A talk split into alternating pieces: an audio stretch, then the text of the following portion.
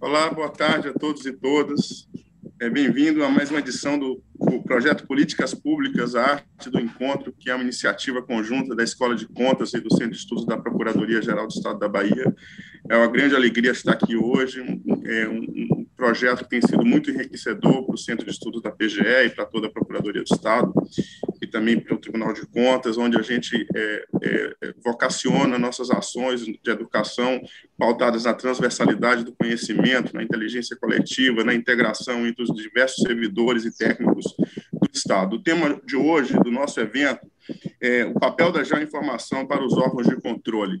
É, um, importantíssimo tema, bastante atual. É, nós vivemos nas, na era dos dados, da informação, a gestão pública eficiente demanda, é, evidentemente, a análise dos, dos, dos, da massa incrível de informações que são geradas e podem ser processadas e analisadas hoje em dia é, a, a, informação é fundamental para o planejamento, é, é, fundamental para o controle e para a eficiência da gestão pública. É, e, por outro lado, é, é, bastante importante, nesse recorte em particular do geodado, né, dos dados é, é de, geoinformação, muito importante porque nós vivemos nos territórios, os territórios nos unem, né? apesar de tudo que nos separa, como diz o ditado. Eu acredito que a informação, é, é, a geoinformação é um dos pilares centrais do planejamento público, né? Porque as pessoas vivem nos territórios, as infraestruturas estão nos territórios, como conseguimos analisar esses dados o planejamento, e nós estamos hoje muito contentes com esse evento, que será mediado é, pela doutora Morgana Belazzi de Carvalho, é, auditora de contas, assessora é, de gabinete de conselheiro e doutorando em Direito Público pela Universidade de Coimbra, mestre em Direito pela UFBA, especialista em Direito Público e Responsabilidade Fiscal e Processo Civil e professora de Direito Administrativo. Doutora Morgana, muito obrigado, bem-vindo ao evento, eu passo a palavra é, para que possa conduzir a mediação. Muito obrigado a todos e todas que estão nos assistindo e aos colegas que nos fazem é, honrar com sua presença. Gostaria também de destacar, por fim, é, que a edição do nosso é, Política Pública Arte do Encontro hoje conta também com o apoio da Universidade Corporativa do Servidor Público da Secretaria de Planejamento, a quem agradeço profundamente por colaborar com esse grande projeto entre as nossas escolas. Muito obrigado, bom trabalho para o dia de hoje. Boa tarde a todos, obrigada, Ailton. Para mim é um grande prazer novamente estar aqui participando é, desse projeto que eu considero muito exitoso e que você já sabe, né, Ailton, que eu adoro o nome. Né? O título foi muito bem preciso ao, ao ser escolhido e atribuído a esse projeto, a arte do encontro, em alusão, né, em homenagem ao poeta Vinícius de Moraes. Mas eu amo ainda mais, mais do que o título, o subtítulo do, do, do dos eventos do projeto é o significado que eu acho que, esse, que, esse, que esses eventos têm é, por detrás deles, né? Uma, uma verdadeira troca de figurinhas, né? Uma, verdadeira um enriquecimento verdadeiro é, do ponto de vista pedagógico, né? E essa aproximação do Tribunal de Contas com a PGE também tem sido fantástica. E graças à, à, à tecnologia da informação, teremos hoje nesse encontro, que a gente pode chamar de encontro internacional, porque teremos um dos palestrantes é, nos falando ou nos encontrando, né, é, do outro lado do Atlântico. Então, isso é muito rico, né, muito enriquecedor. É, e eu vou apresentá-los agora, para deixar o palco para eles, né, dessa tarde, que eu acho que vai ser mais uma tarde muito exitosa, muito interessante. Em primeiro lugar, falará o doutor Fábio Lima Sampaio, que é coordenador de cartografia e geoprocessamento da Diretoria de Informações Geoambientais da Superintendência de Estudos Econômicos e Sociais da Bahia. É geógrafo e professor, membro da Comissão Estadual de Cartografia e Geoinformação, como representante da STEI, do Grupo Temático de Informações Geoespaciais do Governo do Estado da Bahia e da Comissão Organizadora do GEO pública. Em seguida, teremos o doutor Luiz Ujeda, lá de Braga, falando diretamente de Braga para o Brasil, para a Bahia, para Salvador.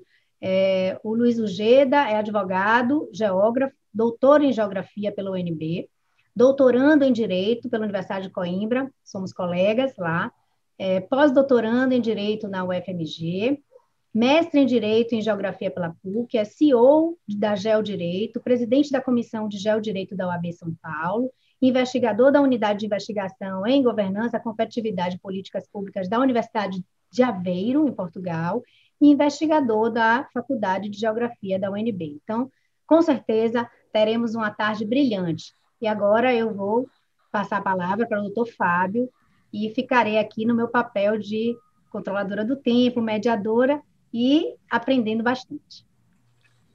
Ok, obrigado, doutora Morgana. Eu gostaria, de, em primeiro lugar, agradecer o convite né, da, da do TCE, da, da PGE, na pessoa do, do Ailton Cardoso, que fez o convite inicialmente, mas também a, a Universidade Corporativa do Servidor da CEPLAN. E vou começar minha apresentação fazendo um breve histórico do processo de criação da cartografia aqui no, no estado da Bahia. Eu já começo ou você vai dar a palavra inicial para o Luiz? Não, é o senhor, doutor Fábio. O senhor okay, tem então. o palco agora. Vamos lá. Vou começar com minha apresentação.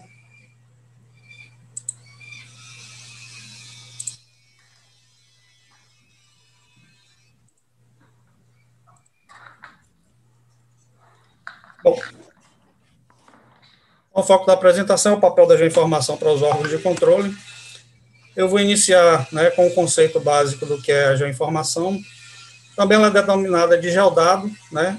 informação geoespacial, que a gente costuma mais usar na área. Esse é o conceito formal da, da lei do decreto 6.666 de 2008, né, que formulou a,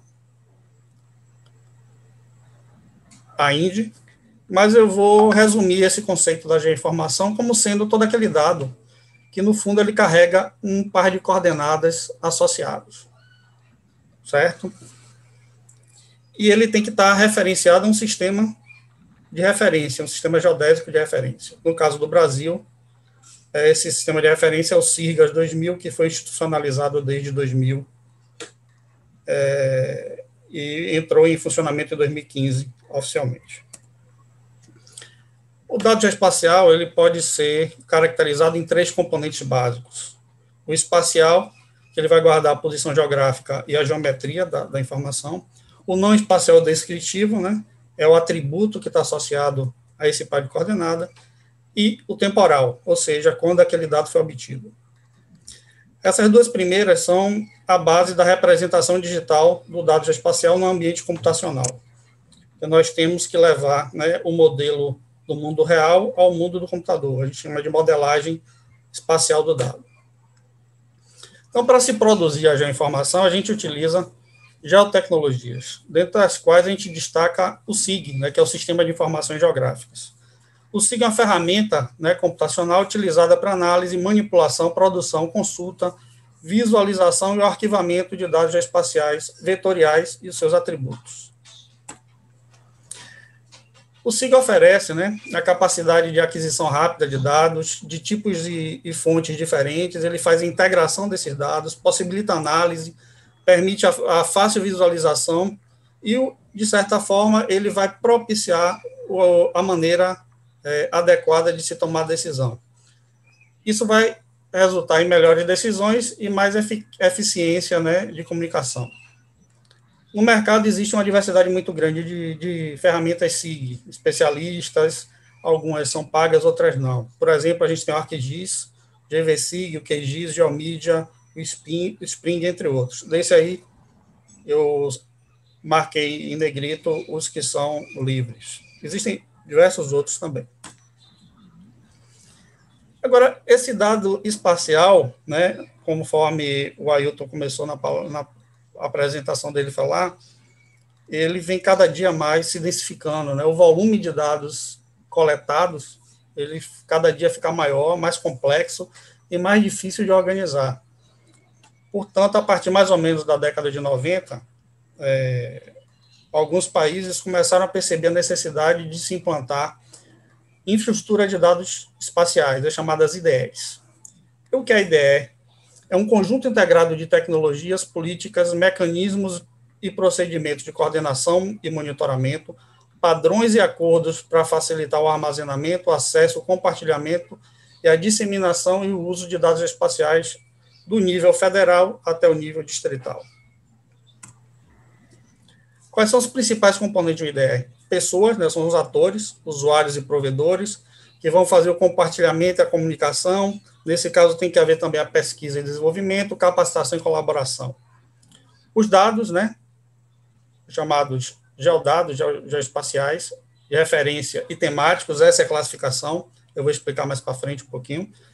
Toda a parte institucional, ou seja, a política, a legislação e a coordenação dessa IDE, a tecnologia, né, acesso, distribuição e armazenamento, e normas e, e padrões, que são aquilo que vai propiciar toda essa interrelação entre esses componentes aí. Então, a descoberta, intercâmbio, integração e usabilidade da, da geoinformação nos modelos de dados, metadados e interoperabilidade. Nesse contexto, em 2008, foi implementada a IDE, a INDE, a Infraestrutura Nacional de Dados Espaciais, através desse decreto, né, que eu já mencionei antes, que é o 666, até o número cabalístico aí, né, de 2008. Coloquei o, no rodapé da minha apresentação aqui o, o link. Esse essa, essa INDE, ela vai armazenar todo o dado do governo federal. Algumas instituições né, estaduais e municipais já estão fazendo parte, inclusive a, a ideia Bahia, né, que eu vou falar mais à frente aqui agora, já foi convidada e nos próximos meses a gente vai estar integrando a Índia também. Bom, aí eu vou falar um pouquinho sobre a, a ideia Bahia, né? Então, ela vai ser iniciada com a, com a institucionalização da Comissão Estadual de Cartografia, que é a SECAR, em 96, foi reestruturada em 2002, e no artigo 4 ela tem como principais ações estabelecer diretrizes, parâmetros e procedimentos para a organização, manutenção e compartilhamento de uma estrutura de dados espaciais no Estado. Então, desde 2002, a gente já tinha né, essa, esse objetivo no, na reestruturação da SECAR. Então, em 2006, nós criamos o Geoportal Bahia, foi implantado em 2014 começamos a, o projeto conceitual entre 2008 e 2012, pelo Grupo Temático de Informações Geoespaciais, o GTIGEL, do Fortic, a GETIC da Casa Civil, e o próprio estabelecimento da IDE, né, através da contratação de uma consultoria para elaboração do termo de referência para o estabelecimento da IDE e para o Banco de Dados Espaciais da CEM em 2012 licitações para estabelecimento da ideia e estruturação do banco, efetivamente, e ela vai ser instituída pelo decreto estadual 16 de 219 de 24 de julho de 2015 e o plano de ação, implantação e consolidação em 2017. Então, esse decreto né, vai dispor sobre a produção, a manutenção e o compartilhamento de dados geoespaciais, seus metadados, sua disseminação, bem como instituir a, a infraestrutura de dados espaciais da Bahia e da outras providências. Aqui a gente tem um pouquinho do que foi esse processo de criação, não vou detalhar muito, só para a gente ter uma, uma percepção de, de como isso é, a, ocorreu né, ao longo desses anos. Eu vou falar aqui agora um pouquinho da arquitetura da Ideia Bahia. Então, como é que funciona a ideia? Nós temos um nó central, né? Esse nó central ele vai carregar toda a parte da infraestrutura de disponibilização dos dados. Esse nó central, no caso, fica na SEI. E nós temos os nós remotos, nesse caso são os pioneiros que foram durante a implantação, que eram compostos pelos principais produtores de dados do Estado, públicos, né? Públicos estaduais. A SEI, na época antigo DERBA, a CONDER, a antiga BDA, o INEMA, a SSP e a Embasa. Esses outros órgãos, eles recebem a instalação do software, né, que faz a carga do metadado, que é o GeoNetwork, que a gente usa, é o mesmo que está sendo utilizado pelo, pelo IBGE na Índia. Isso aqui nos facilita a incorporação da, da ideia Bahia à ideia nacional.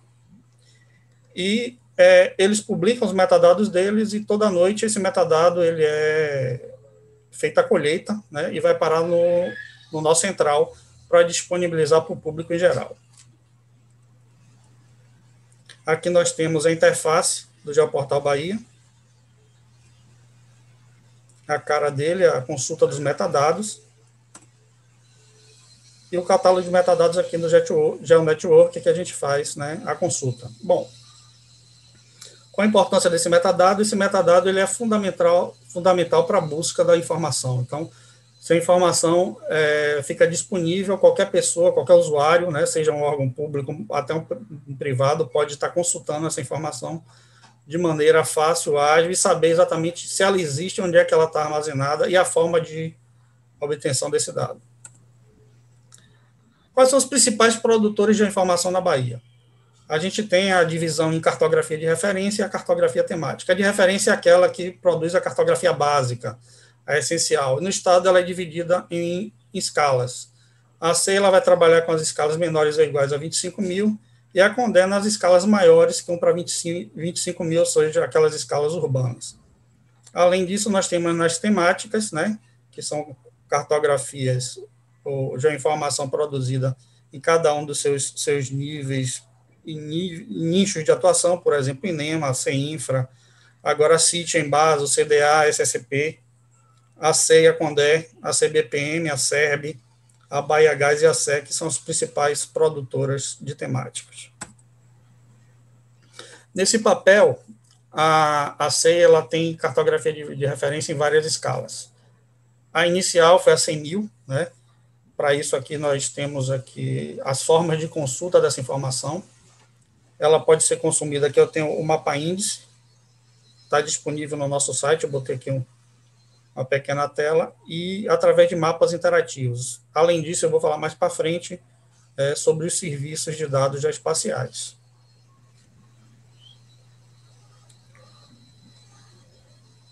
No rodapé que eu deixei o link, tá? Da, da consulta dessa página. Para melhoria do trabalho, a gente sabe que a escala 1 para 100 mil ela, né, não atende a todo o público, a gente melhorou né, a produção de cartografia através do projeto de atualização cartográfica da Bahia, onde nós concluímos, agora no mês passado, a entrega né, de 1.481 folhas do estado da Bahia, sendo 1.116 no oeste, 197 no semiárido e 168 no litoral. Aqui a gente tem no oeste cartografia 25 mil e no litoral também, sendo que na área da região metropolitana houve uma produção na escala de 1 para 10 mil para atender uma demanda da Condé, e o semiárido na escala de 1 para 50 mil. Essa área de, de laranja aqui foi a área que a gente não conseguiu produzir informação, porque na época tivemos problemas climáticos que não permitiu a produção de insumos para esse mapeamento. Mas a gente pode dizer que o estado da Bahia, né, mesmo tendo o tamanho da França e o orçamento de Bahia, a gente conseguiu já mapear praticamente dois terços do território nessas escalas de 1 para 50 e 1 para 25. Bom, e como é que esse dado pode ser consumido pela população, pelos órgãos de controle ou por qualquer um que, que deseja? Através de serviços, né, padrão OGC. Então, nós já temos essa, essa cartografia publicada nas escalas de 1 para 100 mil, WFS, ou seja, feição,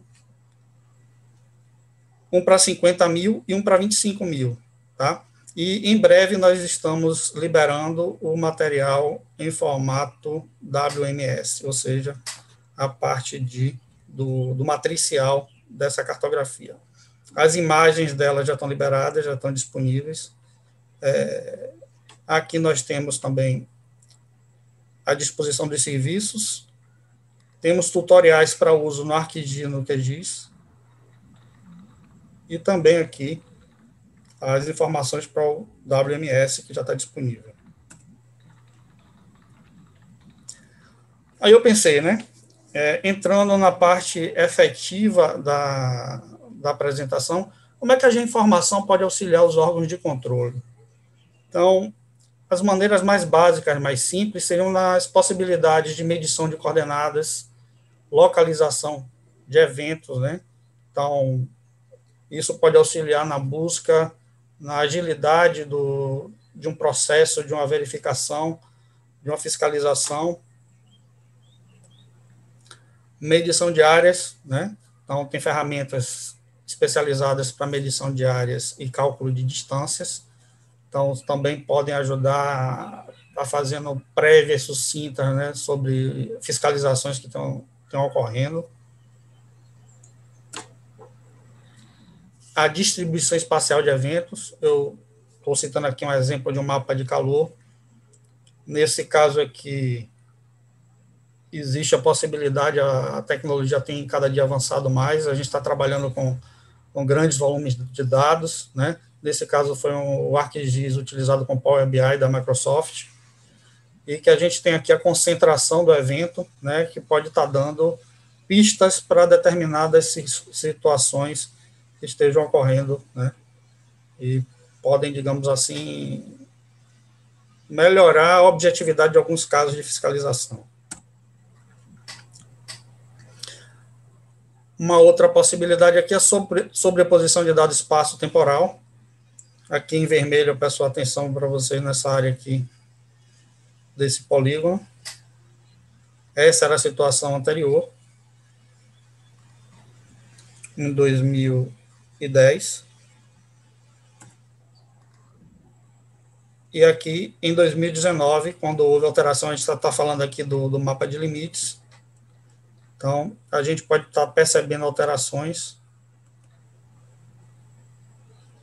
visuais. Essa ferramenta, essa barra que está aqui, o usuário, na hora, lá, ele arrasta essa barra e vê a, a diferença das duas situações. É chamada ferramenta de swipe. Também deixei aqui no, no rodapé o link, né? Depois eu vou disponibilizar essa apresentação em PDF aí para vocês estarem é, acessando da maneira mais, mais fácil. Os links são muito grandes para ver no momento. Essas aplicações aqui que eu estou mostrando estão todas no site da SEI, se vocês quiserem olhar mais detalhadamente.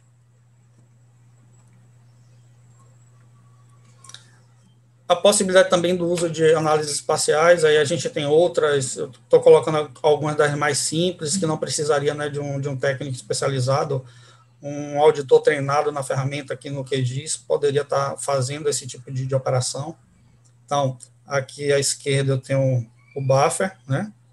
Ele vai gerar uma, uma área de influência sobre uma linha, isso poderia ser um polígono ou um ponto. Tem também as possibilidades de interseção, então, a ferramenta espacial permite, né, o software permite que você faça interseções. Então, eu estou tirando aqui qual é a interseção entre essas duas figuras, ele vai me dar o resultado. Existem outras que poderiam ser feitas aqui, por exemplo, a união, eu estou unindo dois polígonos, né? A diferença simétrica, eu estou pegando a diferença entre essas duas, ou a diferença simples. Então, são todas formas de você estar tá fazendo análises espaciais. Eu estou usando as, as ferramentas mais mais simples né, da, do processo de análise. Existem outras muito mais complexas que aí vão requerer né, um técnico mais especializado. E a mais recente, que está sendo muito utilizada, a possibilidade de uso de imagem de drones. Né? Estou usando o drone como referência, mas a gente poderia também estar tá utilizando imagem de satélite, de alta resolução, média resolução, dependendo do tipo de, de fiscalização que seja é, esteja sendo feita, né? Aqui eu tenho um caso mais recente, esse aqui foi disponibilizado pelos colegas da Condé, é, a escola que vai ser construída aqui no Imbuí. Então, já serve para fazer desde o pré-projeto até depois o projeto de implantação. E durante a execução da obra, né, é, essas imagens de drone, até pelo custo, é bem mais, bem mais barato do que uma imagem de satélite, um voo aerofotogramétrico, elas podem estar sendo feitas, né, é, à medida que a obra vai avançando, e isso vai é, servindo de elemento, elementos para estar ajudando a, a fiscalização. Eu também procurei, né, é, alguns cases, e o pessoal conseguiu identificar aqui um case da TCU, do TCU, é, com software que eles desenvolveram chamado Geocontrole. Então, esse software de geocontrole ele utiliza a ferramenta imagem de satélites para fazer análise de, de projetos. Inicialmente, é, eles iniciaram para verificação de, de ferrovias, né? os trechos da ferrovia que estavam prontos, que não estavam, o que é que estava sendo é, dentro do cronograma, o que é que não estava, né? Então, isso é muito importante é, pelas análises dos técnicos que fizeram o desenvolvimento desse software, a agilidade que foi possível fazer, né? É, é, as pré-fiscalizações, muitas vezes até é, fazendo que não fosse necessária a visita do, do, do auditor no campo. Então, é, isso poderia estar sendo usado com a imagem de satélite, a depender do trecho. A ferrovia é realmente uma, uma extensão muito grande, mas uma, uma rodovia você pode estar usando um drone. Existem drones de asa, asa fixa e, e asa móvel. É, é, então, a fiscalização poderia estar, estar utilizando uma ferramenta específica para cada situação. Eu também coloquei o link aqui, depois vocês podem estar consultando.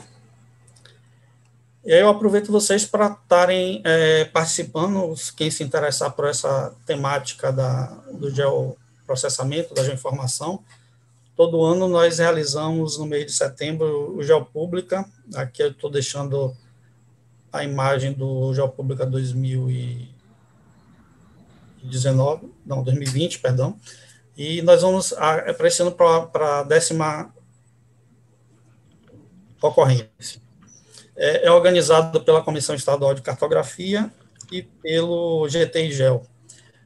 É, com relação a isso, também eu chamo a atenção, porque se houver necessidade ou interesse né, dos órgãos de controle em acionar a SECA e a GTIGEL, é, existe um grupo especializado para o acolhimento de projetos em geoprocessamento. Então, a gente pode estar assessorando é, órgãos, não só de controle, mas do Estado, que desejam implantar é, projetos de geoprocessamento. A gente tem um grupo é, especializado para fazer esse acolhimento e fazer com que o projeto de vocês possa né, tirar dúvidas, etc. e tal.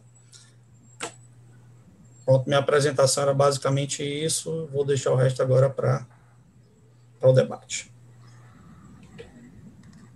Obrigada, doutor Fábio. Foi muito elucidativa suas palavras, suas, suas explicações.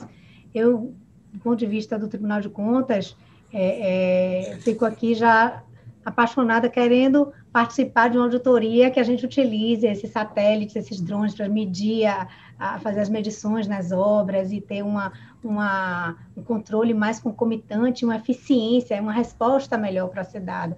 Então, acho que esse, com certeza, vocês serão, se não foram ainda, serão é, é, contactados pelo tribunal ou pelas auditorias para fazer talvez um convênio.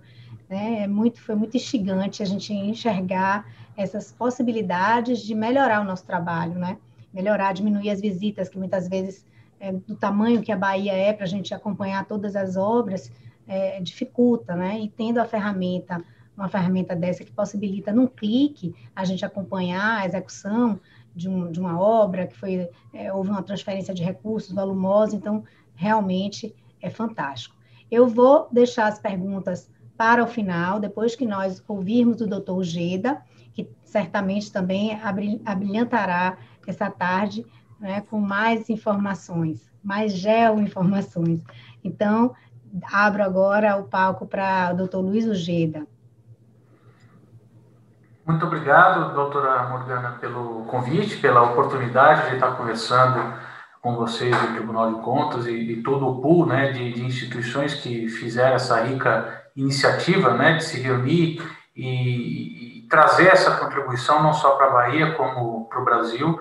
É, parabéns, Fábio, pela apresentação, não só pela apresentação, mas por todos os trabalhos que vocês têm feito na Bahia, que a gente sempre acompanha muito de forma muito próxima, a Geopública, todas as iniciativas que vocês têm realizado e que têm deixado uma grande contribuição para todos também.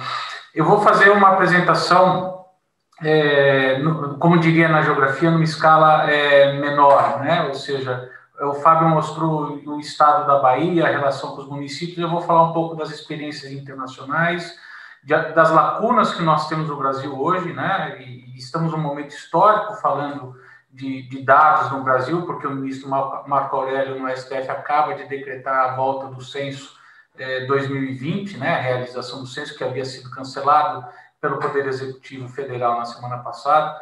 Então, é, é um tema que está mais do que em voga no país, né? falar da nossa casa estatística e geográfica, falar de dados ou da geoinformação, né? do, do direito de sermos informados, como reza a nossa Constituição, ou geoinformados, como o século XXI está nos impondo.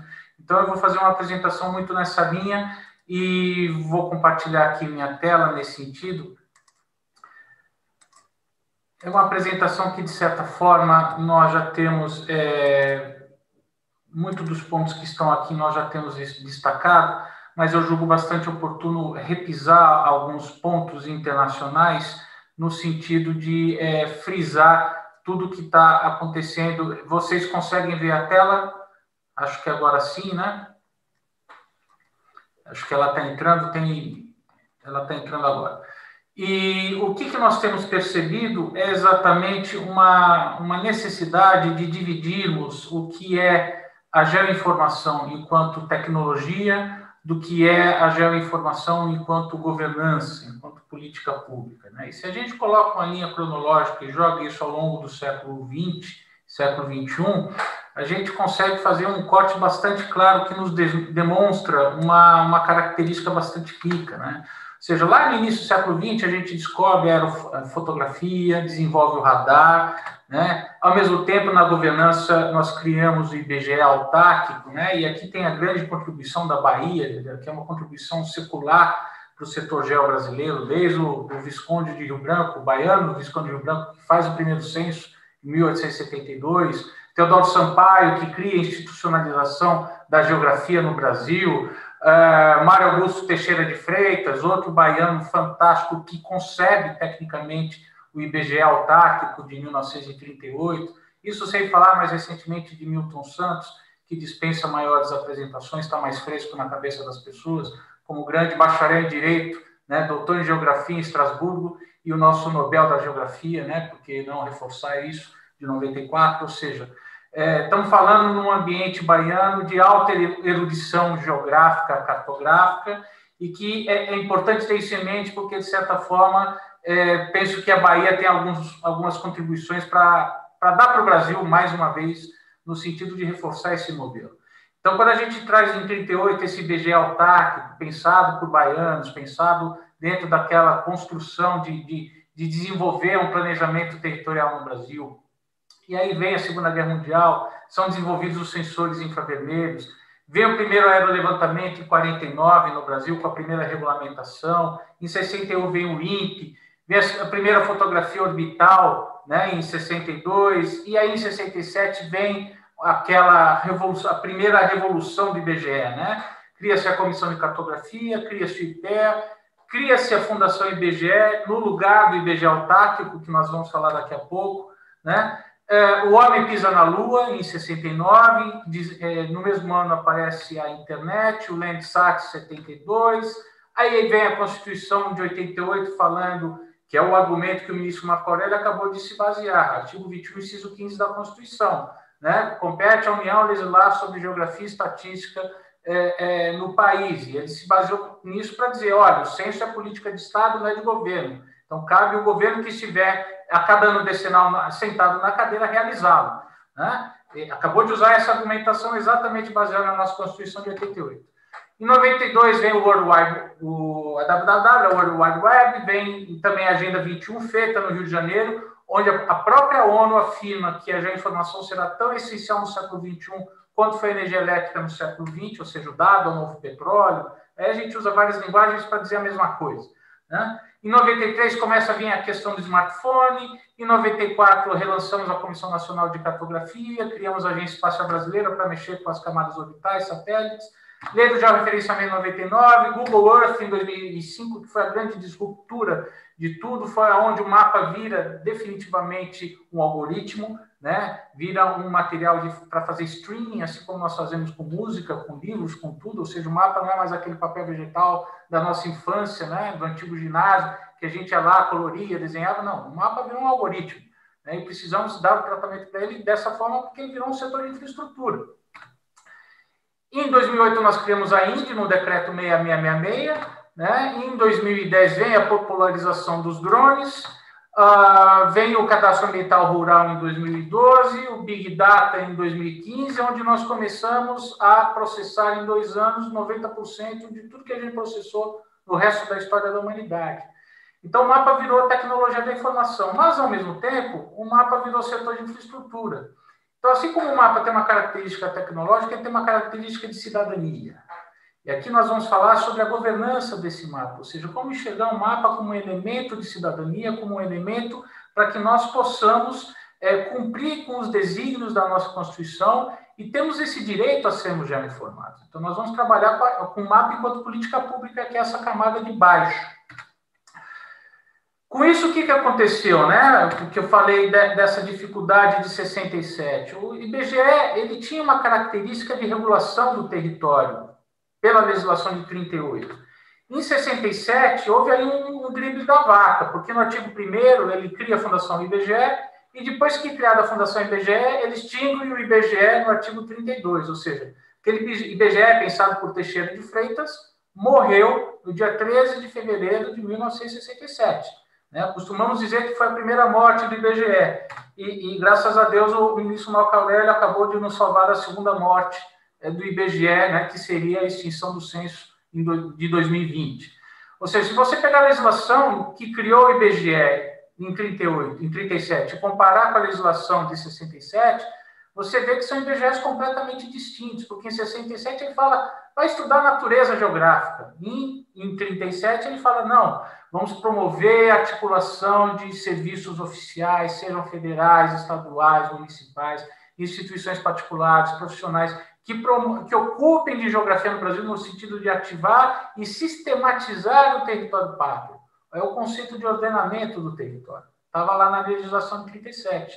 E os serviços federais ficam obrigados a fornecer ao Conselho Brasileiro de Geografia toda a sua, eh, toda a sua produção bibliográfica. E aí vem uma sequência né, de, de atos do governo, é, desde o regime militar de 64, que foi fortalecendo o sistema estatístico e, de certa forma, esvaziando o sistema geográfico. Né? Onde nós entramos depois da redemocratização, é, com um, um, conceito na qual houve uma inoperância do, do, da Comissão de Cartografia em 92, e em 93 para 94 a Comissão Nacional de Cartografia volta, o governo Fernando Henrique traz a lei de referenciamento, o governo Lula talvez tenha feito os anos dourados, que foi a questão de criar a ANAC, de criar a lei de acesso à informação, de desenvolver cartografia por pré-sal, de ter a sorte de ter tido internacionalmente o advento do Google Maps, uh, uh, e criou a Indy. Né? Ou seja, é um pacote intenso nesse, nesse setor. Né? O governo Dilma criou o cadastro ambiental rural, fez o Estatuto da Metrópole, né? deu uma aprimorada no Sinter, o governo Temer deu algumas contribuições para a regularização fundiária. E o governo atual, em que pese ele ter fortalecido a nossa base aeroespacial de Alcântara, ele, de certa forma, extinguiu o CONCAR em 2019, mesmo sem ter tido a intenção, porque não expressou é, é, nominalmente decreto, mas como ele extinguiu todos os decretos, conselhos que não estavam previstos em lei, e o que estava previsto em lei era a COCAR e não a CONCAR do, do Itamar, ou seja, tecnicamente o CONCAR foi extinto, e acabou de cancelar o censo semana passada, onde nós estamos com toda essa situação que acabamos de falar. Então, esse é o cenário federal onde é, todos estamos inseridos. E tudo isso junto de uma grande revolução que nós estamos vivendo no Brasil, no qual e no mundo, no qual é, nós temos a geoinformação ocupando um lugar no mundo bastante destacado, no sentido de que é, ela passa a ser um grande problema de soberania. Né? Nós começamos a, a encontrar uma grande corrida internacional é, debaixo de um lema que é o país que não se programar será programado. Ou seja, o país que não fizer a, a sua geoinformação vai ter que trabalhar com a geoinformação de quem fizer. E aí começa a ter uma corrida geopolítica internacional, onde os Estados Unidos desenvolvem o GPS, os russos desenvolvem o GLONASS, os chineses desenvolvem o Beidou, os europeus desenvolvem o Galileu. Por quê? Porque isso dá dinheiro, ou seja, toda indústria, como o dado é o petróleo do século XXI, toda indústria ela está espacializada. Então, o Google desenvolve seu sistema de mapeamento, o Waze desenvolve seu sistema de mapeamento. Muitas vezes nós abrimos o Waze e vemos lá os carrinhos, as pessoas, onde está a polícia e tal, mas são mapas. Né? O que está animando é um mapa. Quando nós abrimos o Here Maps, a mesma coisa. O Uber não é uma empresa de transporte, né? É, é, ele trabalha com mapa. Sem um mapa, o Uber é, não existe. É, a mesma coisa com o Facebook, que cada vez mais tem investido na plataforma. A Garmin, para você correr, medir a pressão, comparar com seus amigos, tudo, também tem uma base de mapa. Para namorar, o Tinder pressupõe proximidade locacional, ou seja, até para namorar você precisa ter uma localização, né, um, um sistema de mapeamento para você perceber como é que está essa composição. E até o Pokémon GO, que é uma grande sacada de mapeamento de interiores. É, eu quero mapear a Mona Lisa, coloca lá um, um, um, um, Pokémon bem raro, corre todo mundo lá, tira foto, você fica com o Pokémon, mas a imagem vai para o Vale do Silício e vão geoprocessar, e isso em algum momento vai se transformar num grande software internacional. Ou seja, a grande pergunta que a gente deixa é no plano geopolítico está muito claro o que está acontecendo. No plano geoeconômico também está muito claro o que está acontecendo. E no plano geojurídico, né? como os estados devem se relacionar com esse mundo de informação e de possibilidades que essas ferramentas nos trazem. Né? E aí veio a, a Rio 92, né? que é onde se reuniram lá, no item 733, fala expressamente que todos os países devem começar a se preocupar com informações geográficas. Isso é repetido na Agenda 2030, no penúltimo item, no 17 e 18, que afirma que é, até 2020, coisa que não aconteceu, né, devemos reforçar o apoio à capacitação para os países, desenvolvendo dados de alta qualidade, atuais, fidedignos, pensando em localização geográfica. Então, existe um arcabouço jurídico internacional, onde cada país tem feito uma política diferente. Né? Se a gente olha a legislação americana, que é um decreto, um executive order assinado pelo presidente Clinton em 94, ele já falava claramente aqui na parte amarela. É, precisamos desenvolver um sistema em que o mapa seja feito uma vez e seja usado várias vezes, e não o contrário. Nós não podemos fazer o, me o mesmo mapa várias vezes para usar uma vez só, porque isso é antieconômico. É como colocar quatro ou cinco sistemas de distribuição de energia elétrica na rua né, você vai ter a, mesma receita que vai ser dividida entre quatro, cinco empresas com um custo ativo que vai ser enorme. Né? Então, é antieconômico fazer o mesmo mapa várias vezes, usar uma vez e jogar na gaveta. O que, que ele está dizendo juridicamente? É antieconômico dar o tratamento para o mapa de propriedade intelectual. Precisamos dar o tratamento para o mapa de uma essential facility, né? que vai formar, em que em conjunto forma o setor de infraestrutura de dados espaciais. E assim os Estados Unidos têm trabalhado. A Europa trabalha dessa mesmíssima forma desde 2007, quando veio a diretiva Inspire, e que trouxe diversos princípios, é uma norma excelente, é um benchmarking global, e que eles trazem vários conceitos, como metadata, interoperabilidade, o serviço onde você tem as visualizações dos downloads, a transformação do arquivo, você compartilha os arquivos, desenvolve política pública de compartilhamento, você monitora e reporta. E os países com essa visão começaram a fazer o quê? Eles começaram a pegar seus institutos geográficos, fecharem seus institutos geográficos e criar agências reguladoras de mapeamento. Por quê? Porque para você regular o setor de infraestrutura, você tem que ter uma capacidade decisória, você tem que ter um orçamento próprio para não acontecer o que acabou de acontecer no Brasil. Ah, não ter orçamento, não vai ter censo.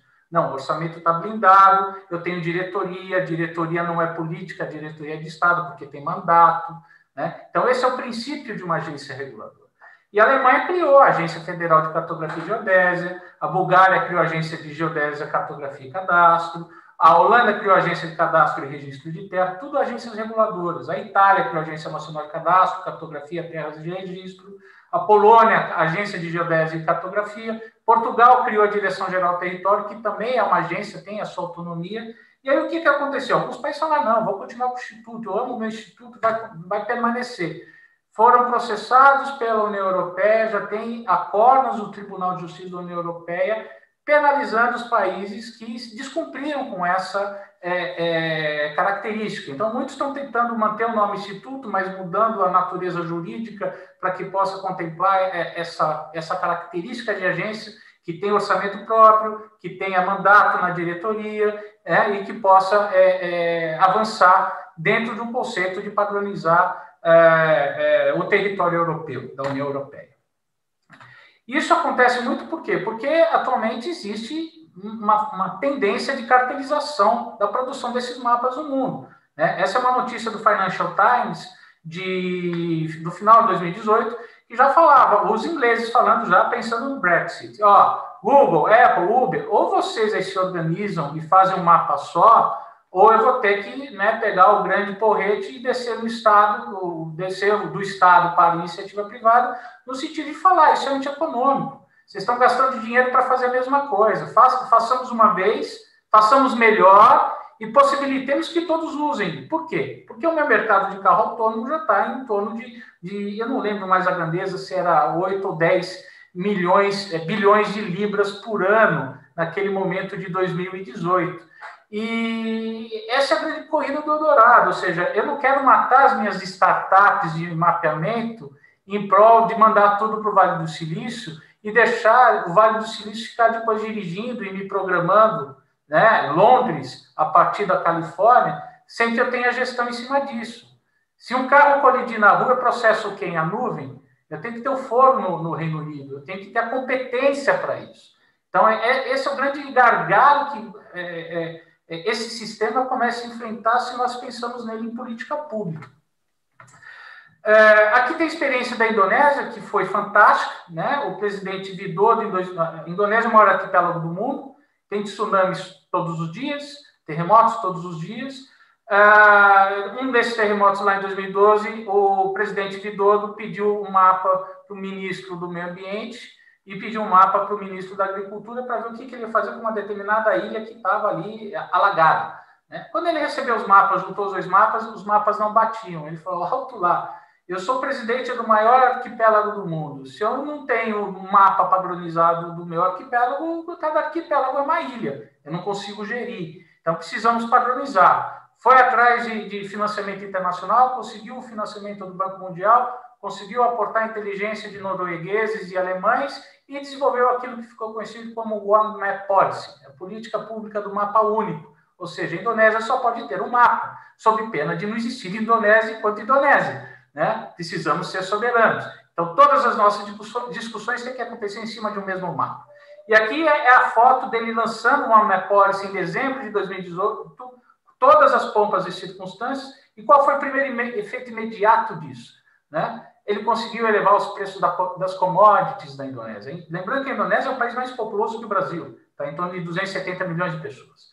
É, por quê? Porque as commodities da Indonésia passaram a ter um outro valor, porque ele começa a provar, por meio de mapas, que ele não está devastando a ilha de Bornéu, que ele não está prejudicando o meio ambiente da Indonésia. Né? Então, quando falo que eu não vou comprar soja do Brasil porque vocês estão devastando a Amazônia, não adianta argumentar que ah, não estou devastando, a foto não está dizendo. Eu tenho que criar um sistema que eu consiga, de uma forma jurídica internacional, seja em Bruxelas, seja em Washington, onde tiver que ser, que eu consigo provar por meio de imagens que eu realmente não estou devastando. E hoje o Brasil não tem esse sistema pronto. O Brasil tem vários pequenos sistemas que nós vamos falar daqui a pouco. Mas um sistema, o One Map Policy brasileiro, ele simplesmente não existe. Uh, México, se nós pegarmos o México, que tem um modelo muito parecido com o IBGE, Casa Geminada, Estatística e Geografia juntos, né, são os dois grandes países no mundo que têm essa característica. Inclusive, o modelo mexicano foi inspirado no brasileiro. E hoje eles têm uma governança muito melhor do que a brasileira. Muito melhor do que a brasileira. Né? Pega lá no artigo 58, está escrito claramente: o Instituto regulará, não é uma fundação, não vai pesquisar, não vai entender, não vai desenhar mapa, vai sugerir, não, vai regular, vai dizer. É como a ANEL faz no setor elétrico, é como a Anatel faz em telecomunicações, vai regular. O território vai ser assim né? mediante a expedição de disposições de caráter geral, a, capacitação, o processamento e a publicação da informação. Está lá no artigo 58, de forma muito clara. Ah, mas isso é coisa de país rico, país grande e tal, Brasil... Não, vamos falar do Zimbábue, então. O Zimbábue criou um modelo que, é, é, por ser um país menor, por ser um país é, mais desigual, né, eles verticalizaram, ou seja, eles têm uma agência espacial muito atrelado ao setor de mineração e decidiram verticalizar, ou seja, a agência espacial vai cuidar do gel, já que você cuida do satélite, já que você cuida da camada orbital, você vai cuidar das demais camadas, com isso economizam, cria uma inteligência no Zimbábue com base nessa tecnologia e se avança, ou seja, criaram o modelo deles, está muito bem obrigado. É, o que, que eu quero dizer com isso? Se nós pegarmos aqui o caso de Portugal, que lá na Constituição já diz, olha, é, precisamos cuidar da ter a correta localização das atividades, é, combinada com uma política científica e tecnológica. Quando você entra na Direção-Geral do Território, ah, eu quero que um mapa meu seja considerado oficial. Você vai lá, faz o, o upload do mapa que você desenhou, do município X, e submete para a Direção-Geral do Território, na escala de 1 para 10 mil. Né? Vai lá e submete. Eles vão analisar, podem pedir algumas correções. Ao final, se o seu mapa for considerado oficial, só o seu mapa vai poder ser utilizado para formas oficiais em Portugal inteiro. Quem quiser usar o mapa daquele município naquela escala vai ser obrigado a utilizar o seu mapa. E ao utilizar o seu mapa, você depois, por ter o mapa oficial da região, você pode, inclusive, vender o seu mapa, o direito de usar o seu mapa para terceiros. E com isso você cria um mercado de startups de mapeamento no país. É assim que funciona no mundo desenvolvido, né? É você ter uma agência para fomentar um mercado de mapeamento, independentemente de toda aquela indústria formidável que está no Vale do Silício, mas que não é uma indústria que faz um mapa oficial, porque ela não foi validada, esses produtos não foram validados, ortorretificados muitas vezes, muitas vezes ocultam é, situações, já estamos falando de, de da, da DeepNet, né? da, da da, da Darknet, que está fomentando o uso de mapas é, é, propositadamente errados para induzir pessoas a erro. Então, é, a oficialidade ela é cada vez mais importante exatamente para você combater fake news, né? desinformações. E hoje o Brasil está como? Né? O Brasil está mais ou menos desse jeito que nós apuramos em 2019. Então, em vez de você ter, aqui falando uma escala de 1 para 100 mil, que é a escala mínima né, para o planejamento do país.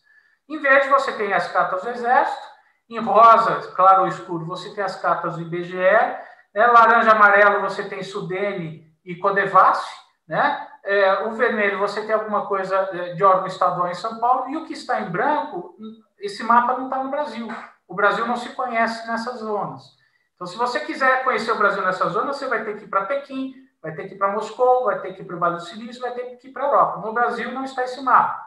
Se você aumentar essa escala, 1 para 50 mil, 1 para 20 mil, 1 para 10 mil, esse mapa simplesmente evapora. Né? Ou seja, o brasileiro não se conhece.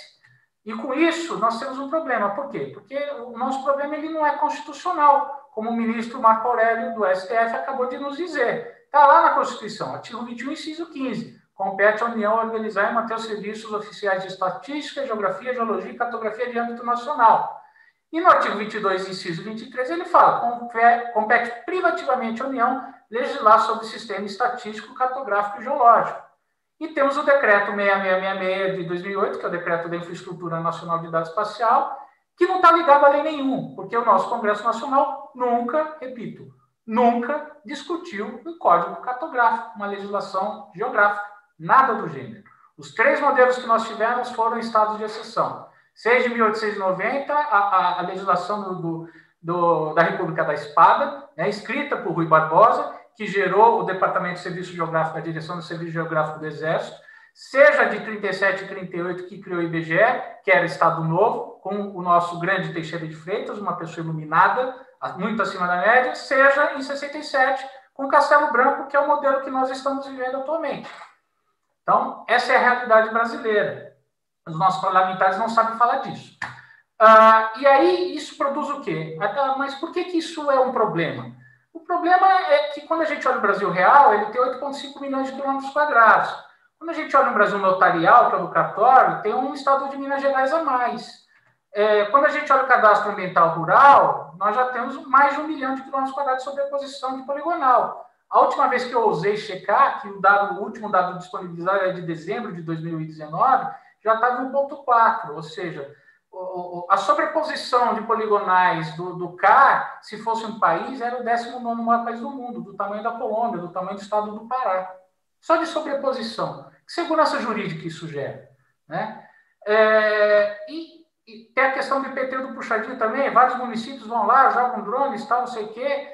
Ah, vi aqui um aumento de 4 metros quadrados numa área, vai lá, lavra o, o, o né, aditiva o seu, lança o seu IPTU e manda para a pessoa. Aí ele compete a pessoa dizer que, que é a casa do cachorro, e a pessoa não sabe como justificar que é a casa do cachorro, né, porque não tem um devido processo legal instituído nos municípios para isso.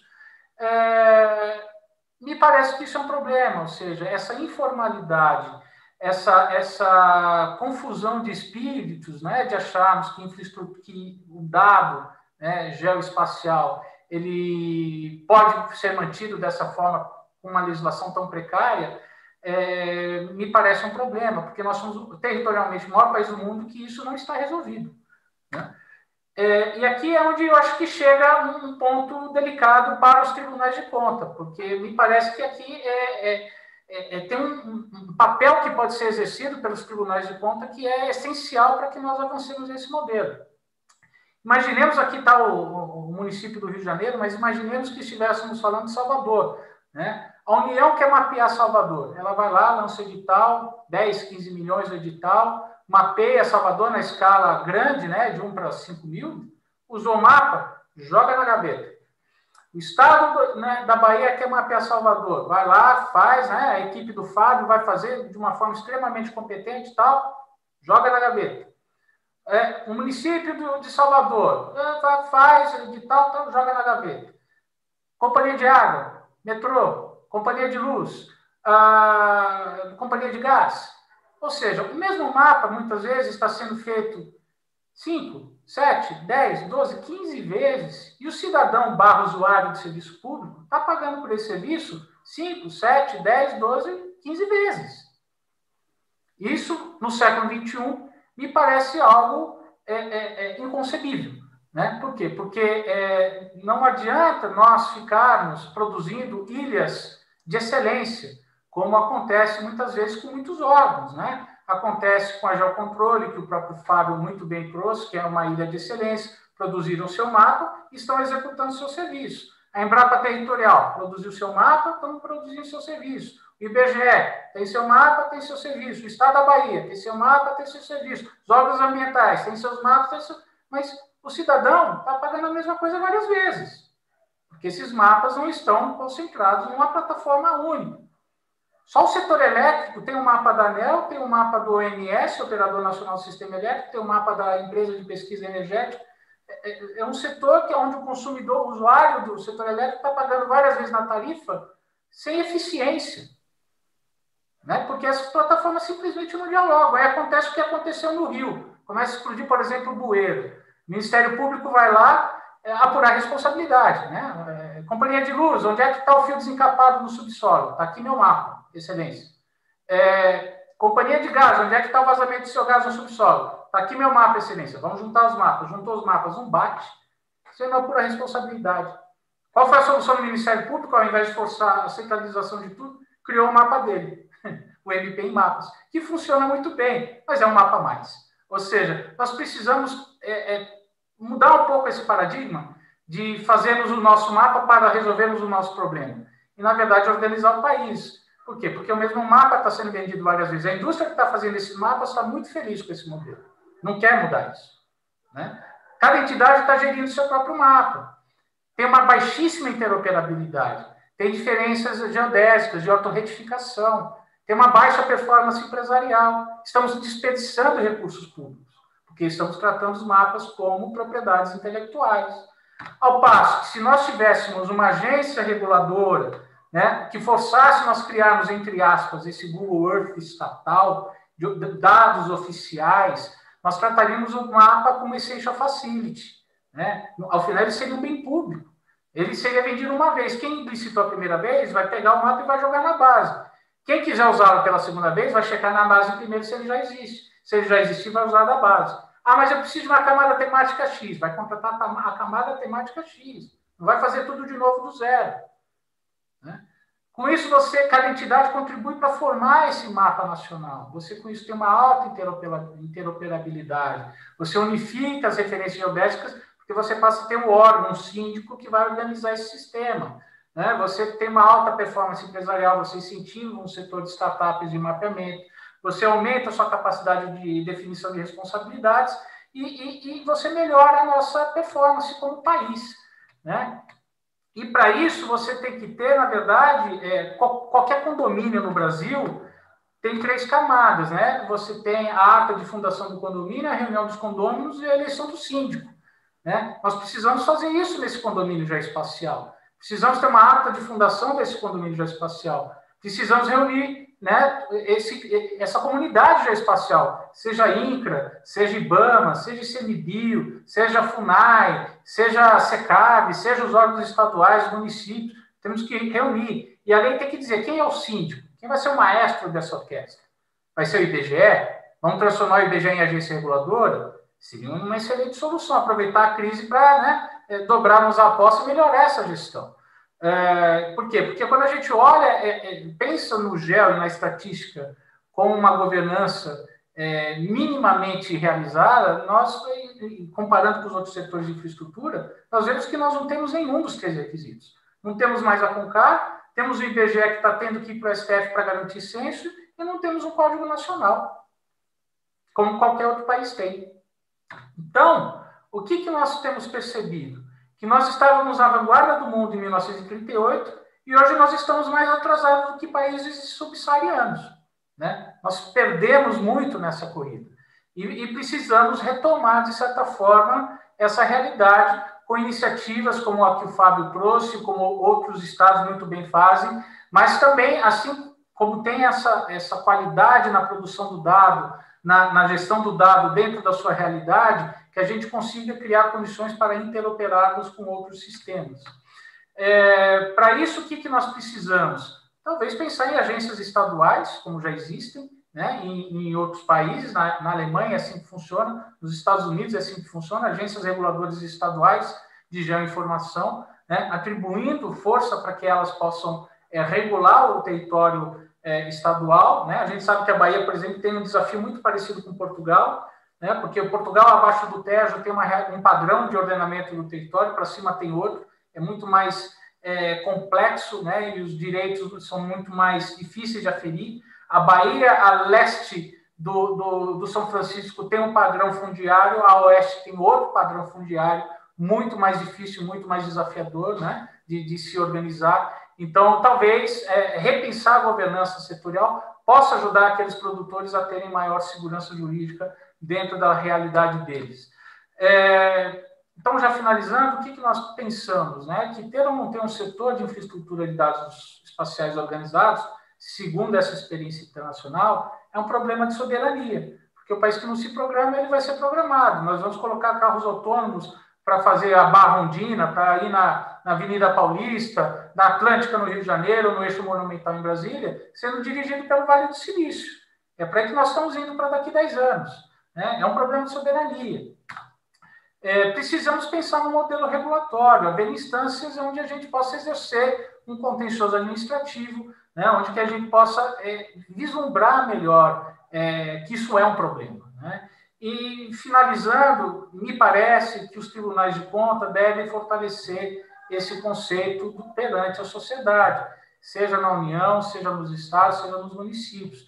Tem que ser um órgão que entenda o que é essa visão, entenda o que está acontecendo no mundo afora, entenda que isso é um problema, porque isso aqui está desperdiçando muito recurso público, né, e possa utilizar desses conceitos para começar, dentro da sua competência, dar uma contribuição de parametrizar essa realidade, ou seja, vamos fazer um mapa uma vez só e vamos usá-lo várias vezes. Se o melhor mapa está com órgão X, vamos fazer com que o órgão X abra esse mapa para todo mundo. Se está com o órgão Y, vamos fazer com que o órgão Y abra para todo mundo. E se eu tenho que fazer o órgão X dialogar com o órgão Y, porque esses dois mapas têm que ser interoperáveis, esse é o caminho. E não ficar criando, né, é, o insulamento burocrático, né, como o Weber diria, né? ou seja, tem um grupo, um grupo aqui que criou seu mapa, que resolve o problema dele acabou. Tem um grupo lá que está fazendo a mesma coisa. Só que o, o dinheiro é o mesmo, ele está pagando duas, três, quatro, cinco, dez vezes a mesma coisa. É, então, precisamos criar um mercado gel também no Brasil, onde a gente possa fa fazer com que a iniciativa privada contribua para o desenvolvimento dessa, dessa solução. Né? E fortalecendo as profissões gel. Hoje nós temos menos geógrafos no Brasil do que municípios. Né? Nós não temos 5 mil geógrafos no Brasil registrados no CREA. Né? Os geógrafos que nós temos muitas vezes estão dando aula, estão fazendo outras coisas, não estão ali trabalhando com o CREA, desenhando, programando, precisamos criar um setor que realmente programe o nosso território, dentro dessa visão, para que nós possamos nos fortalecer. Então, eram essas as mensagens. Muito obrigado novamente pela oportunidade. Parabenizo vocês pela visão. Deixo aqui meus contatos para quem tiver interesse. Estou à disposição para as perguntas. Obrigada, professor Geda. Excelente apresentação. Parabéns. É, até agora, no chat, não temos perguntas, mas eu vou ler alguns comentários e muita gente parabenizando, elogiando tanto a, a apresentação do Dr. Fábio quanto a sua. É, então, eu vou aqui, antes de fazer as minhas, as minhas colocações, falar do Alan, Alan Gabriel Araújo dos Santos, falou que existem várias soluções de software para fazer fotogrametria com drone, é, temos o Metashape, Pix 4D, entre outros. É, Regina Isabel Marinho, ela convoca todos nós a visitarmos o portal da água, né, na Secretaria de Recursos Hídricos. É, fala, parabeniza também a discussão, os debatedores, e diz que estamos trabalhando junto ao LACEFS, e hoje temos um grupo de trabalho liderado pela Colômbia, lá no site é, Geotecnologias. Né? E quem mais aqui? Rita Rosário, muito bom o evento, linha tecnologia, o tempo e o direito.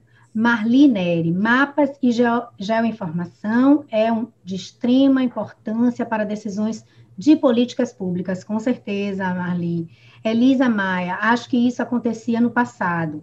A tendência, inclusive, com a INDE e IDES, é diminuir isso de vários órgãos executarem o mesmo trabalho. Com certeza temos que diminuir, temos que ser eficientes e reduzir é, esse custo, esse gasto. Não É, eu, eu, eu penso o seguinte, eu, eu tenho alguns comentários, não são bem perguntas, mas vou socializar com os palestrantes. É, em primeiro lugar, eu estou muito satisfeita com a decisão do ministro Marco Aurélio, porque é, sempre que fala de censo, me toca, me sensibiliza. Meu primeiro contrato de trabalho, trabalho temporário, foi como recenseadora. Eu participei do censo de 1996. Então, para mim, conhecer o IBGE, ter o IBGE na minha carteira de trabalho é um orgulho muito grande. Eu, eu vivi na pele e senti a importância de conhecer um pouquinho da minha cidade, de Salvador, mas é, que eu não conhecia. E foi o censo que me permitiu entrar em casa, em casa, com papel, uma prancheta, porque era no lápis, né, em 96, e, e, e sentir que aquele trabalho teve um pedacinho, uma participação minha. Então, é, um primeiro ponto é essa minha satisfação, e, e o Geda trazendo isso, para mim, eu não podia deixar de fazer esse comentário. É, segundo comentário, a administração pública, ela segue, aí vai na, na linha minha de professora de Direito Administrativo, é, a administração pública segue a legalidade estrita. A legalidade estrita, ela é determinada pela competência. O Geda falou disso, falou um pouco da competência. A competência, ela é exercida na jurisdição. E o que é essa jurisdição? A jurisdição é território. Então, a jurisdição ela é o encontro do direito com a geografia, no sentido do direito competência e da geografia território. Então, eu consigo fazer esse link, para mim, eu acho que para o Geda também fica muito claro, é, porque tem essa formação de geógrafo e de, e de advogado. Então, é muito relevante essa discussão aqui, gente, é muito importante. E é, sem a gente ter uma segura referência geográfica, não há como a gente aplicar bem o direito certo? É nesse ponto que eu, que eu consigo que eu consegui alcançar. E a interseção da competência com o território é uma premissa da aplicação do direito público, já que é, é, a administração pública segue a legalidade estrita, e a atuação nossa, digo nossa porque faz parte do Tribunal de Contas do Estado, né, como órgãos de controle. Então, é, é mais à frente, né, isso é um, é um comentário, não é uma pergunta, mais à frente, eu, eu trago a Lei Geral de Proteção de Dados. Semana passada, fui designada de PO do TCE, né? Então, eu sou encarregada de dados no Tribunal de Contas. Vamos implementar a, a Lei Geral de Dados lá no nosso órgão. E a lei, de, a lei Geral de Proteção de Dados, ela começa a regular esse tratamento, a responsabilidade por esse tratamento, pela obtenção, pela guarda, pela divulgação dos dados. E diante de todos esses pontos levantados aqui essa tarde por Fábio, por Ugeda, né, é, nos dois painéis, seria possível concluir que há interesse público na guarda e na disponibilidade dessas informações, desses dados. Né? E, e, e, como seria o caminho para esse tratamento responsável dessas informações pelo poder público? O GEDA traz a, a questão é, do fortalecimento da criação da regulação né, pelas agências reguladoras, mas é, eu queria que vocês pudessem comentar mais um pouco sobre esse, essa temática para ficar mais claro para mim. E podem ser os dois ou, o GEDA. E direcionando para o doutor Fábio, mas também fica aberta, franqueada para o doutor Geda, se, se tiver essa informação. É, em 2017, saiu publicado um artigo na Revista Brasileira de Cartografia, o artigo com o título Geotecnologias aplicadas às auditorias de obras públicas no Brasil, um panorama geral e as perspectivas, né? Era um, um artigo foi construído por André Delgado de Souza, do Tribunal de Contas da União, junto com mais duas pesquisadoras, a Maria do Carmo Martins Sobral, da Universidade Federal de Pernambuco, e a Ana Lúcia Bezerra Candeias. O trabalho consistiu numa análise da utilização das geotecnologias como um suporte para as auditorias de obras públicas, realizadas pelo TCU. E a ênfase dada foi nos sistemas de informação geográfica do SIG, que Fábio é, nos trouxe, né, nos explicou. O objetivo de, daquele trabalho lá em 2017, três anos atrás, portanto, foi avaliar como as geotecnologias estavam sendo aproveitadas no controle de obras públicas, né, e apontar as oportunidades para novas aplicações. Fábio trouxe também na, na fala dele já outras, é, é talvez possíveis novidades nesse aspecto. A metodologia, então, desse trabalho consistiu nisso, e aí constataram, ele, eh, as pesquisadoras, e aí que me preocupou bastante, elas constataram que apenas 35% dos tribunais de contas no Brasil utilizavam SIG de forma sistemática nas suas auditorias. 14% estavam em fase de estudo para ver se ia aplicar. E 50% ainda não tinha nem estudado nem aplicado. E não estavam utilizando, obviamente, o SIG. E isso me preocupa muito, mas o trabalho aponta que é, outra possibilidade de novas aplicações nas auditorias, eles apontavam o GNSS, né? E que tinha um diferencial e o sensoriamento remoto para conferência das medições de obras, né? E aplicações de, da SIG no controle da distância, dos, dos percursos, dos roteiros das obras, enfim, integrando essas duas bases. E a minha pergunta é, doutor Fábio, o senhor tem conhecimento é, de, de, novos números, é, de um cenário melhorado desses percentuais, temos mais tribunais no Brasil aplicando, utilizando essas ferramentas de geoinformação? É, Olha, eu não tenho essa informação, mas o que eu acredito, né, quando a gente está falando em geoinformação, a gente está falando uma gama muito grande de possibilidades, né? Ele citou aí o GNSS, na realidade é o GPS, você tem o drone, você tem o, as imagens de satélite falando do sensoriamento remoto, então o nível e a quantidade de, de possibilidades é imensa, tá? Então, eu imagino que à medida que o tempo vai passando, esses tribunais eles deveriam estar incorporando essas tecnologias para facilitar o trabalho deles, né? Porque senão vão ficar sempre com aquela a metodologia anterior, antiga, analógica, que muitas vezes, né, não tem o ganho nem a performance que o tempo atual exige, né? Com certeza. É, o G, daqui a algum comentário, já apareceram aqui mais duas perguntas, mas eu ouço e depois eu, eu vou trazer é, mais duas perguntas. Porque a gente está aqui online e tem o chat. E eu, como é, mediadora, tô, tenho que passar essa, essa tenho que olhar Agora, toda hora e passar para vocês as perguntas. Sobre aquele seu comentário, doutora Morgana, da, da questão do dado, eu só vejo a IDE como o grande receptáculo do dado geográfico. Né? Hum. Ela é a, é, é a instituição capaz de fazer toda essa articulação, porque nela já tem todas as políticas de distribuição, de armazenamento, de responsabilidades, de políticas dentro do, do, da própria IDE, né, que vão ser possíveis fazer o armazenamento e a gestão responsável desse dado. Né? Então, respondendo aquela sua outra colocação. Certo. Com a palavra, o Geda. Seu áudio está desligado, Geda. Doutora Morgana, Primeiramente, parabéns pelo novo cargo de, de, de PO né, do TCE. Eu acho que realmente essa função de informações dentro dos tribunais, não só pra, por conta da LGPD, né, porque a LGPD é, muitas vezes está cuidando do dado privado, né, mas a gente também tem que cuidar do dado público, que de certa forma a origem é o censo. Né, e muitas vezes as pessoas também não têm essa percepção. É, tem municípios que eu ligo pedindo dados geográficos, eles falam, não, pela LGPD eu não, não vou dar não, para que, que você quer? Quando, na verdade, ele está confundindo o dado público com o dado privado. Ele é obrigado a me dar o dado do município, né? Todos os princípios de direito administrativo. Então, é, é, uma das coisas que a gente vai ter que desmistificar é o que, é dado público e o que, que é dado privado. Então, quando a gente pensa em sistema estatístico e geográfico, que está lá na Constituição, para mim a, a função é claríssima o sistema estatístico tem que produzir o censo, o sistema geográfico tem que produzir já o portal. E, e, e é como o braço esquerdo e direito, né? Eu tenho que ter os dois membros para poder é, é, é, é, avançar. E, e, essa clareza parece não existir. Primeiro, que a gente não está querendo fazer o censo, e segundo, que no, no, nível federal a gente nem sabe o que, que direito, o que, que é um geoportal. Temos lá o decreto 2008, que está praticamente jazendo no tempo, e, e a infraestrutura nacional de dados espaciais ainda é algo que nós não colocamos na prática. Então, é, é, e, e, pior, porque a, a, economia, a estatística está para a economia, assim como a geografia está para o direito. Isso é uma coisa que as pessoas ainda não pegaram.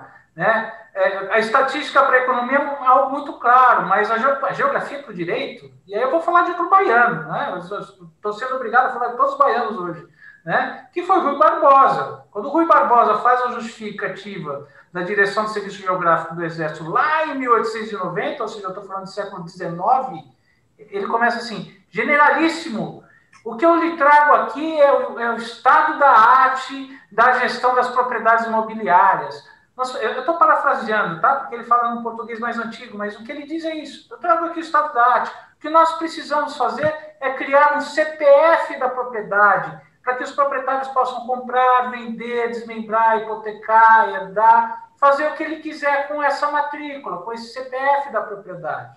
E para a gente desenvolver esse CPF da propriedade, né, os jurisconsultos italianos e europeus nos ensinam que nós precisamos ter antes um serviço geográfico constituído. Rui Barbosa, 1890, 131 anos depois, nós ainda não aprendemos essa lição. Verdade. Então, é, o impacto desse atraso brasileiro é brutal, mas a gente não aprendeu porque nós somos burros? Não, porque talvez a força contrária seja mais forte. A força de deixar o território informal, de ocupar, de invadir, de devastar, né, seja maior do que a necessidade que nós temos de organizar o nosso território. Só que Sim. esses paradigmas estão mudando.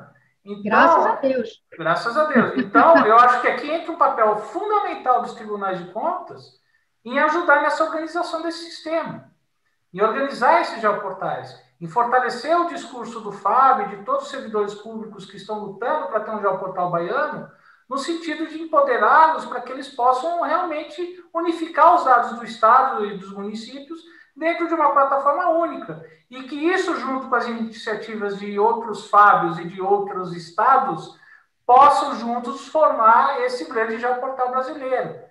Porque o próprio Mário Augusto Freitas já dizia, isso se constrói de baixo para cima, e não de cima para baixo. baixo. Começa no município, estado e para a União. E não, não adianta fazer um, um decreto 6666 da Índia e achar que a coisa vai funcionar.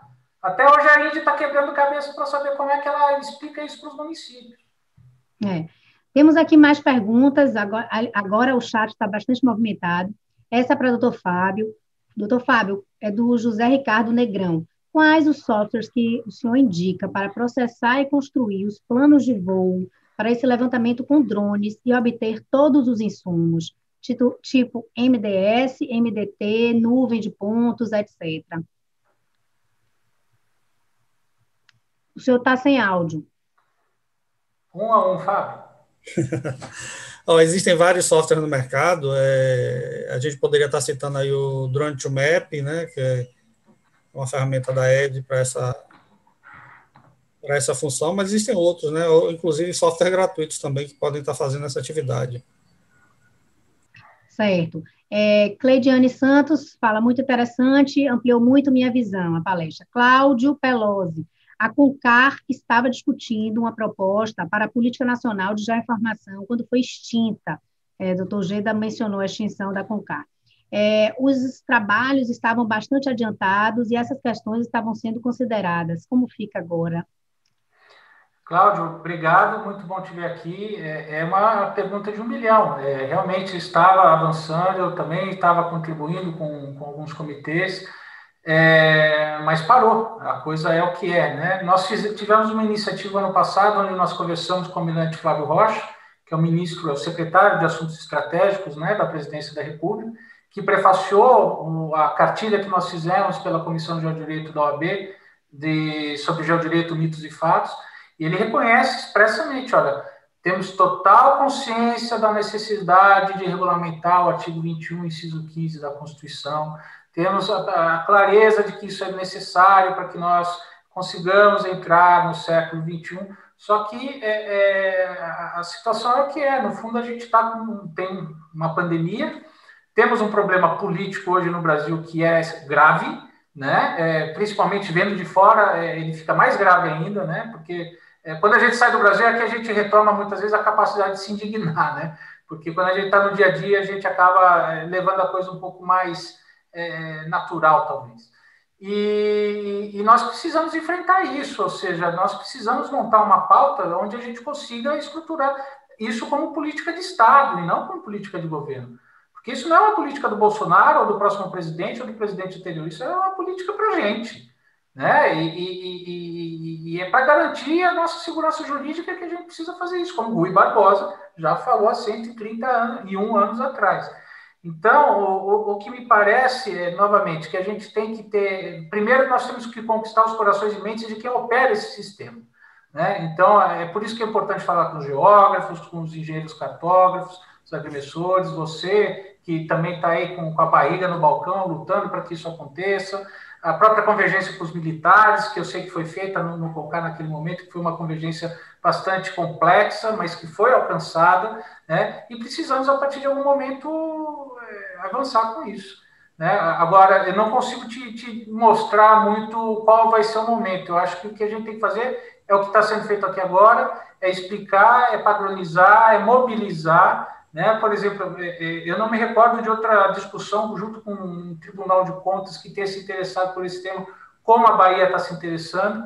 Então, me parece que é, se alguém tem a capacidade, eu, eu, vejo dois órgãos com capacidade para movimentar essa agenda no, no país: é, são os tribunais de contas e os ministérios públicos. Né? Se a gente conseguir que eles se sensibilizem e comecem a provocar né, os poderes executivos de que, ó, isso aqui está errado, ó, você está desperdiçando recurso, ó, precisam melhorar essa performance, temos uma chance.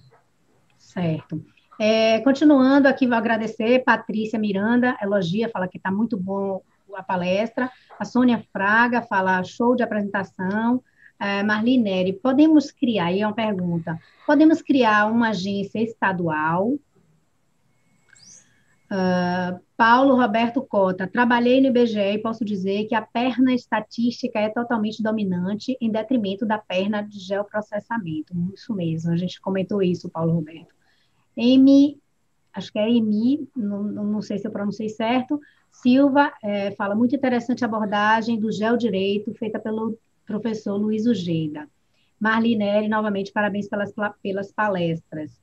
É bom, temos aquela pergunta se podemos ter uma agência é, estadual, né? Podemos criar uma agência reguladora estadual? Podemos. É possível, é possível sim. Na sim, realidade, inclusive, já se houve né, no passado algum pensamento em unificação né, da, da produção, então eu acho que isso é perfeitamente possível. Agora, requer uma, uma vontade política forte nesse sentido aí. É perfeitamente possível e, na, na minha opinião, desejável. Né? Eu acho que fortalecer as iniciativas de uma CEPLAN. Eu não gosto de dar nome, porque eu acho que isso é uma decisão muito mais política do que técnica.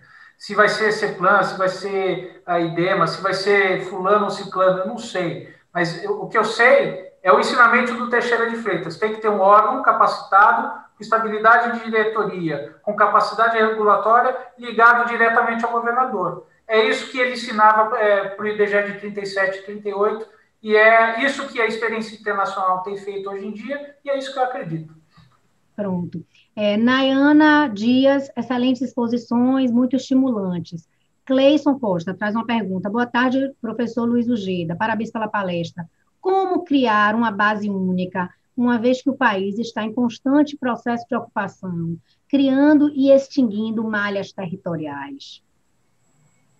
É, o caminho se faz caminhando. O, o, Brasil não é maior territorialmente do que os Estados Unidos, não é maior territorialmente do que a Rússia, não é maior territorialmente do que o Canadá, do que a China, não é, é, mais complexo do que uma Indonésia, como nós trouxemos exemplo, que é o maior arquipélago do mundo, inclusive é menos populoso que, que a Indonésia, tem as mesmas florestas tropicais que a Indonésia tem, e esses países fizeram. Né? Ou seja, falta vontade política, falta clareza técnica, ou seja, precisamos, na verdade, mobilizar as pessoas que têm interesse técnico que isso aconteça, para que a gente consiga movimentar e, assegurar os direitos e proteger os cidadãos. E outra coisa, a malha territorial é, é uma temática. Na realidade, o território está lá, ele não vai se modificar. Né? O que, na realidade, conta é a base cartográfica que está sendo construída. Então, se a base é boa, ela vai servir para todos os mapas é, temáticos que vão ser necessários e, e a, a, partir da, da, da, construção daquela base inicial. Perfeito. Elcio Júnior, quais os movimentos técnicos ou políticos estão sendo realizados para construir um mapa único na Bahia ou no Brasil? Quer falar da Bahia, Fábio? Na Bahia,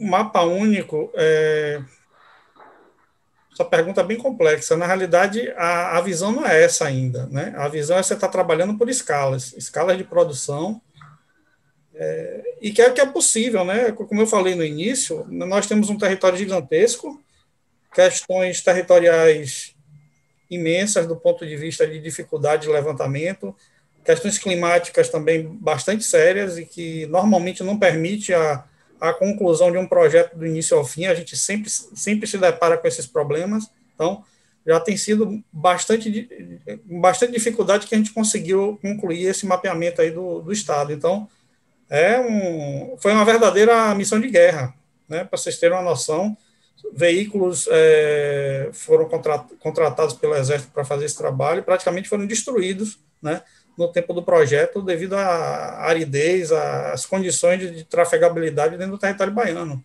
Tem que lembrar que a gente tem área de cerrado, de semiárido, né, regiões com mais de mil quilômetros de Salvador. Então, isso tudo é extremamente difícil para você fazer um, um, projeto de mapeamento é, contínuo dentro do, do, do, território baiano. Mas está caminhando, mas está caminhando. Sim, já melhoramos muito, né?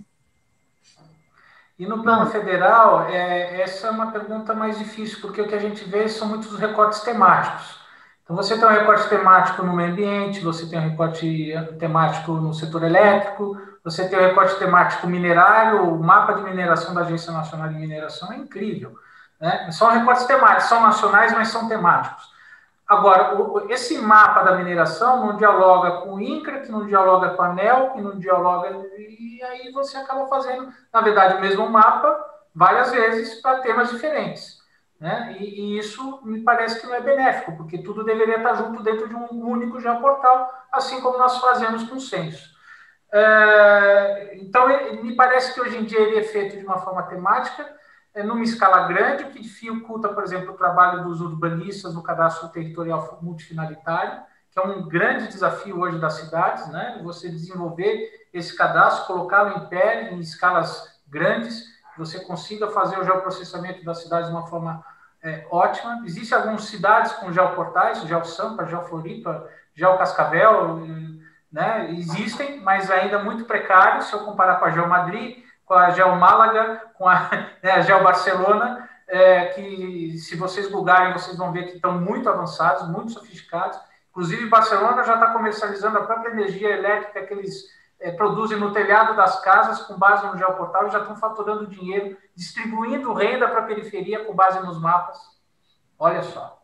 É, quantas oportunidades nós não poderíamos estar aproveitando se nós estivéssemos otimizando esse sistema no país. Então, é, me parece que, que estamos perdendo o bonde, né? Nós precisaríamos fazer algum tipo de investida. A última investida que foi tentada foi em 2013, com uma proposta de ANCAR, Agência Nacional de Cartografia, que, que eu tive a honra de fazer a minuta inicial para o deputado federal Arnaldo Jardim, é, mas aquilo foi muito mais um caráter provocativo do que resolutivo, porque a competência para se criar agência não é do Congresso Nacional, ela é uma prerrogativa da presidência da República. Então, nós precisamos sensibilizar o presidente da República para fazer é, uma agência reguladora nesse sentido, porque o projeto tem que ser iniciativa dele. Né? Uma forma de contornar isso é fazer o mesmo nos estados e nos municípios. E, e me parece que o político que primeiro abraçar isso, o resto vai ser um efeito dominó. Certo.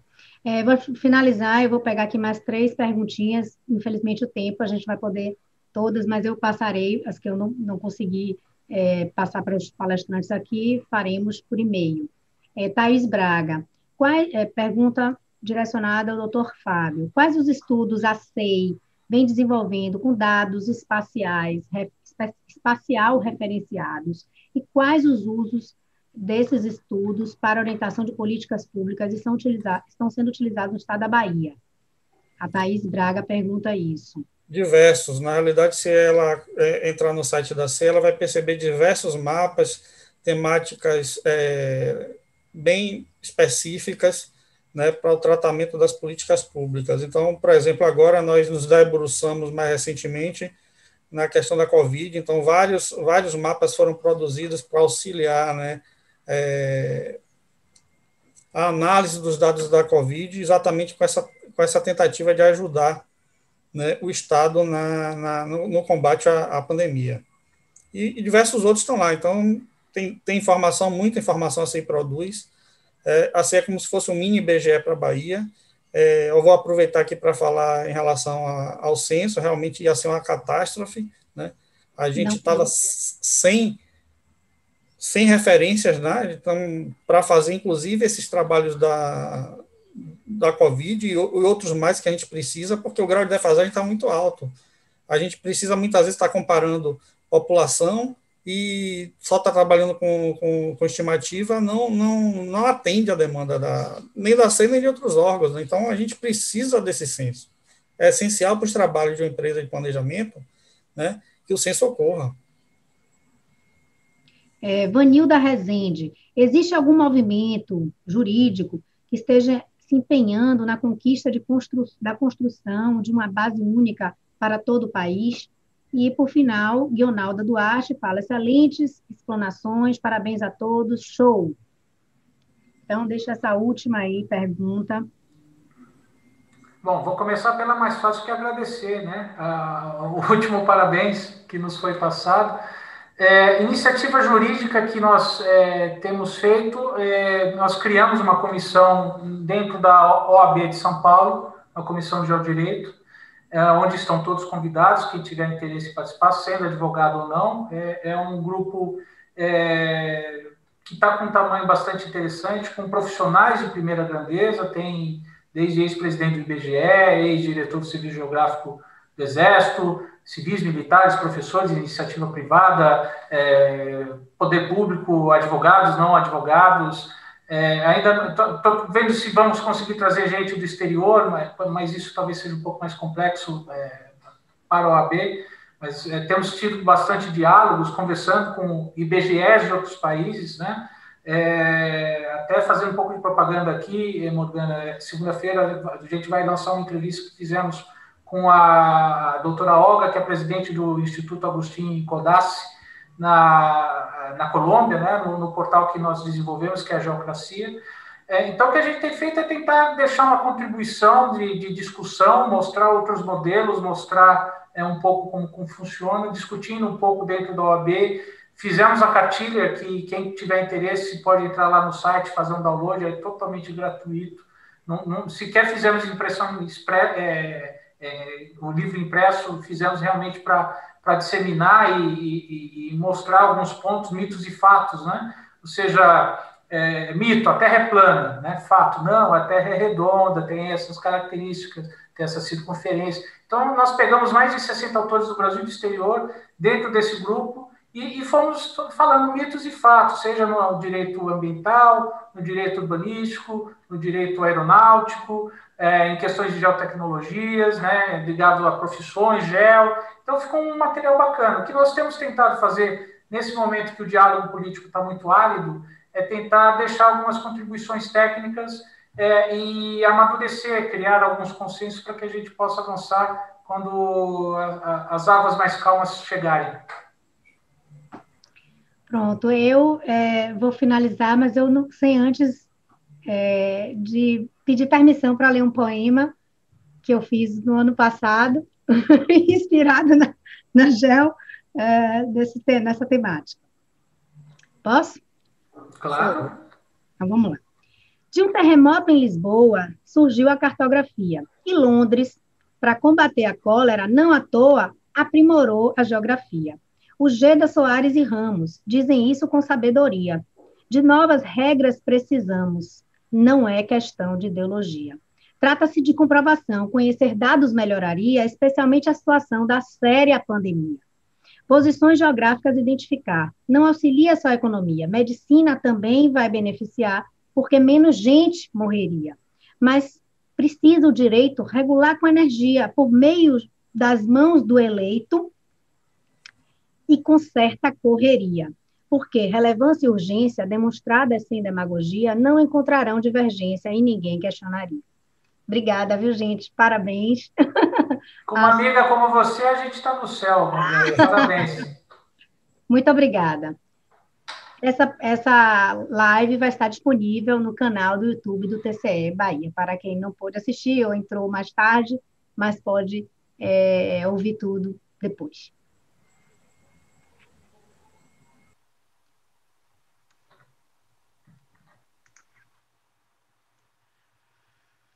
Pronto.